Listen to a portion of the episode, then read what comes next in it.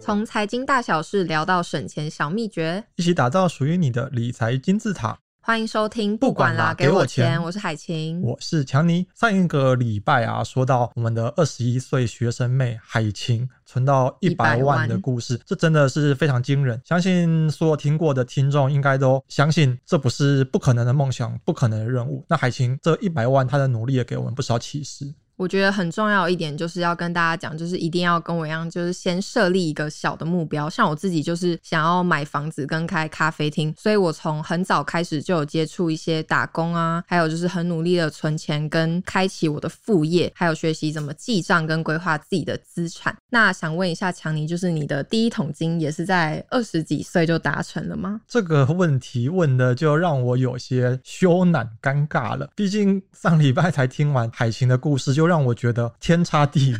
差很多吗？那你二十一岁的时候身无哎没没有到身无身无分文吗就是勉强度日。因为其都实没有啊，在存钱，我算是有在存钱，然后苦行派的那种。因为我自己的家庭教育啊，从小爸爸妈妈、爷爷奶奶啊、阿公阿妈、告诉我的启示：你想要有钱，你要做的就是省钱、省钱。省钱，那还有爸妈会教我说，哦，你省到钱，那你可以把钱放银行，这个钱就很会保守长大，那也绝对不会赔钱，因为股票啊市场很可怕，爸爸妈妈应该都是在上面吃过不少亏，他们就会觉得这是赌场，这是零和的游戏。当然，我长大读了书之后，近几年啊，知道不是这么一回事，可是小时候就对他们说的这些话深信不疑。小时候真的觉得很可怕。像我小时候看那个偶像剧，都会看到很多人就是买股票买到倾家荡产，对啊，然后跑路的跑路，呃偶像剧演得超夸张。超夸张。可是那就真的是给我小时候的童年这样子的印象，加上你知道学生嘛，总是比较叛逆一点，觉得赚钱大人的事情，铜臭味关我什么事？真的吗？我应该要玩社团啊，然后尽力的学习啊，做自己喜欢的事情。我以前是很喜欢看报纸的，我可以花一个下午从头版。A 版甚至娱乐啊、体育啊，什么都会看，就是不看财经版，因为我都会觉得财经真的好无聊。现在这个时代，大家都很讲究财务智商 FQ 这件事， FQ、但我那个时代啊，大家比较在意的就是你的 IQ 高跟 E 不高， EQ，情商高不高。但其实你很聪明，但你可能不会理财。我们赚了一那堆不行钱，哎、结果全部都守不都赔住掉，都赔掉。但我觉得这是时代的差异啦。你知道，学生就是晚上夜生活比较丰富，大学的时候，不是大家想的那种夜生活，就是你玩社团啊，你讨论报告啊，甚至明天考试了，总是要读书嘛，都是在半夜进行。所以早上醒来的时候比较晚，所以没什么食欲，对，或者是就睡过了。那如果真的要吃，比较早起来，我可能就吃个饼干充饥。不不好的示范。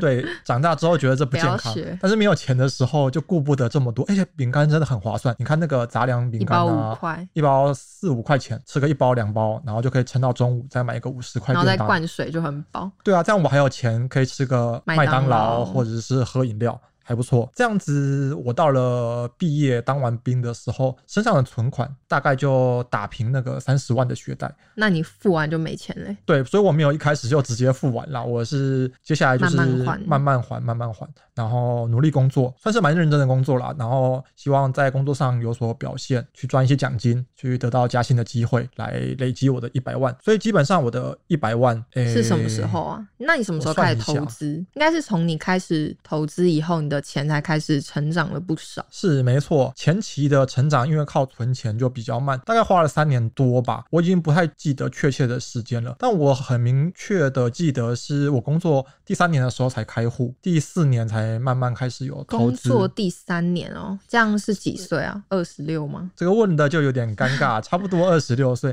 因为那个时真的候还就蛮是晚的觉得身上的存款哦已经比较安全，我的对紧急预备金的紧紧急急预预备备金金的要求就你比是较设高多。少紧急预备金？我设大概十二个月的生活费，哦，好多，十二个月。而且一个月我自己设可能要，因为我还是在外面租屋。我、说到租屋，哦这也是因为我是北漂族，我刚开始工作也是维持大学的习惯，一天餐费不超过一百五。你说出去社会还是一样，对一天一百150五，那你真的很厉害。那好在我一开始因为做晚班，所以中午就不吃了，哦或者是中早餐也午不随便用吃了对小东啊，西，所以你一天才一餐，就晚餐，然后下班可能吃一个宵夜，宵夜泡面，也一百五十块很够。然后我租的是鬼屋等级的雅一房，个月多少？五千，一个月六千出头。那也很便宜，但楼下就是黄昏市场啊，蟑螂、老鼠那真的是家常便饭。这个如果要讲啊噩哇梦欸可以讲个三天三夜。这个现在还住鬼屋吗？现在没有， 现在公司对我还不错啊，就是薪资成长比较多后就没有再住鬼屋，所以其实跟海琴的一百万比起来，我就真的算是很不会理财的那一种，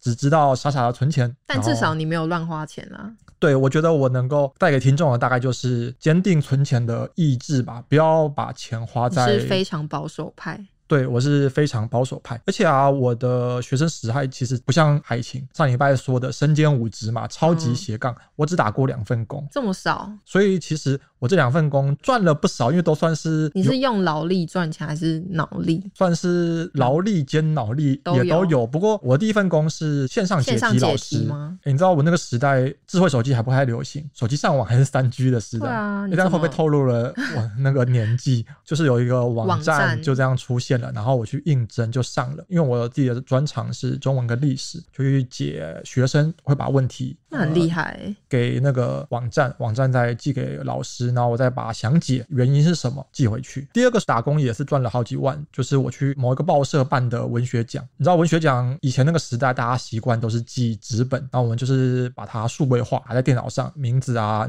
地址啊那些基本资料什么的。然后文学奖会有初审、复审、决选嘛，会有很多评审来，会录音。然后我们这些小工读生的任务就是录音打成逐字稿。那还蛮简单的，对，基本上可以半放空，然后反正他们说反什正么就是打一无打脑打一打打。字。或者是我如果二十岁才开户，或者是刚开始工作，然后我也去算了一下，我也不用花太多脑力，可能就买大家都知道的零零五零好了。我回去算了一下，这最近十年的年化报酬率是十点五趴，好多、哦，那我们就去掉零头，就用十趴来算比较好算。大家知道这十趴经过十年，报酬率不是一倍，不是一百还有趴，复利，因为还有复利。对，就是我们投资，假设一百块钱，我们投资十趴的标的，隔了一年得到了十块钱，但到了第二年就不是只有十块，原本的一百块会生出十块钱，那你多的那十块钱也会生出一块钱，所以你得到了十一块。一年一年这样下去，只要累积的时间够长，那复利就非常可怕。十年过后，变成大概一百六十十趴趴，，一点六倍，好可观的数字哦。所以我就蛮后悔的。而且你知道啊真，的其实以前我们学校不是没有教理财的课程，因为我们的有什么商月还蛮有名，只是我从来都没有去修过什么经济学那些的课。然后我们学校还有证券研究社，好酷哦！我们那时候我怎么没听说过有？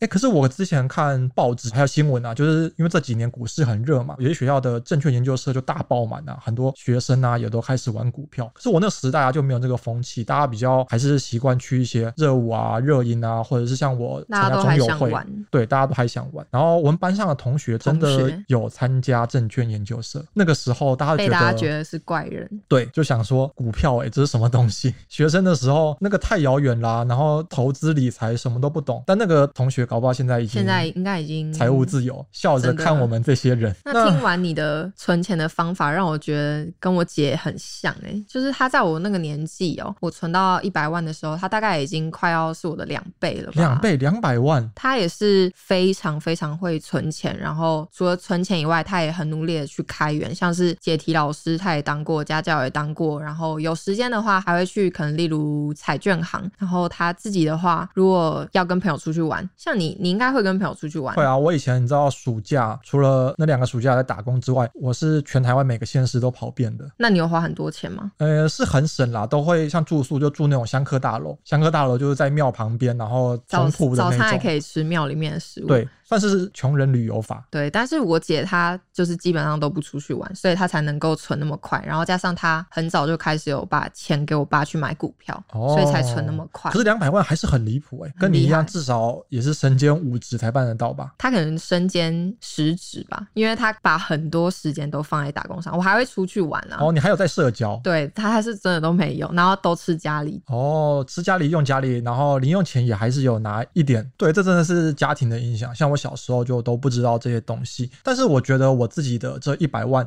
给听众一个分享，就是如果你跟我小时候一样是一个超级保守族，我相信一定有些人就是怕赔钱。你看到我们这一集的标标题。题觉得在骗人，一百趴赚钱术，听起来就是诈骗网诈站。骗集团没有直接退出，我们这个 podcast 是真的有方法的。对，不管啦，给我钱，我们是哎、不是 我们是银行真的会给你钱，就是我学到的那招定哪一招存法。我们知道啊，像你如果是超级保守族，或者是你还在学习投资，投资一定是需要学习的嘛。我之前在要接触看股书票前，我还是先看书，买那种什么第一次买股票就上手，还是我也投有接看股票。对啊，因为我觉得股市家长说很可怕嘛，那我一定要彻底弄懂它再开始。真的很可怕。 那怎么在这个之前呢？定存就会是你一个不错的好朋友。我自己身边啊，不少的同事、同学，他们其实也有在投资，也有在省钱，但他们可能钱进来就放在薪资的账户里都，没有你知道那个管活存啊，对你都不管它，才真的会不理你。那个活存的利率是低到零点一、零点二趴。很少哎、欸，假设一百万这么大的数字放在那个户头里，一年哦，才一1000块块吧，换算一个月，这样才八十块。很少，连一杯饮料现在都快买不起了。对啊，马股的可能就都超100过多超过八十块。但是如果你有定存，你跟我一样，最近刚好是升息循环嘛，大概有个一点三趴多， 高很多，直接高十几倍。但还有方法更高，对，现在我觉得更推荐大家的是高利活存，高利就是很高的利息，活存就是更有弹性你，可以随随时使用。那这个高利活存普遍都在一点三趴以上，非常的推荐大家。甚至最近还有可能超过三趴。像目前最高的有几个，像是纯网银的将来数位账户、联邦 New New Bank，还有中信的买位。那当然，几乎所有银行都是有数位账户，利率也都不错，像是台新的 Richa，还有星光的 OU 账户，还有远银的 Banky 啊、台气银跟上海商银等等。那他们的纯网银跟数位账户都是你不用去跑分行，你只要手机打开，你就可以去看到啊，然后就可以去开户，所以大家就是可以勤劳的去多开几个。哎，真的是懒人的福音，反对，而正且在就家是搞定。不管你钱可能只有一千块，你也可以去开。对你不管钱少钱多，你已经有一百万或没有一百万，都可以利用高利活存来增加自己投资的速度。像海清有在投资嘛？有，你之前可能没有这个高利活存的账户，我现那在你也没有，你现在没有，那你现在听完赶快去赶开，快去开，因为其实刚刚前面说的保守族他不想要赔钱，那你存在高利活存一百趴赚钱，银行要倒真的太难了，台湾。那如果你还正在学习投资，没关系，你先把钱放在高利活存，你准备好了，随时可以动用。像海晴已经在投资了，你一定有锁定一些标的，那这些标的可能还不一定价格到甜蜜点，那你钱就可以先放在高利活存账户。到时候要买的时候再拿出来。对，两边赚利率跟好的价好格，聪同明时都赚到，两边都两不误啊，所以真的非常推荐。像一百万好了，你大概开个五个账户吧，大概就可以放满。那每间数位账户都会有一些小任务，他想要的是你的钱放进去，那我们是要他的利息。所以不管怎么样，不用被他骗没关系，我们就专心赚他的利息就对了。反正开五个账户，你就每一间可能设定不同的门槛啦，有些可能上限是五万，有些是十万元，不过没关系，五个账户大概就可以放满。那平均换算来说，有个一点八趴左右的利率，应该是蛮可能的。这样的话，一年就有个一万八，一个月一千五，哎，可以吃个香香了，对。当然这是举例，我们不推荐你真的去 吃想想，你把这继一呃千续五。再把钱投进去嗯对。，这样你存钱的速度才会加快。没错，如果呢你们有知道更多的投资好方法，也都可以留言告诉我们。那最重要的就是不要忘记留言、按赞、分享。那我们下周四同一时间再见，大家拜拜。拜拜，记得去开户哦。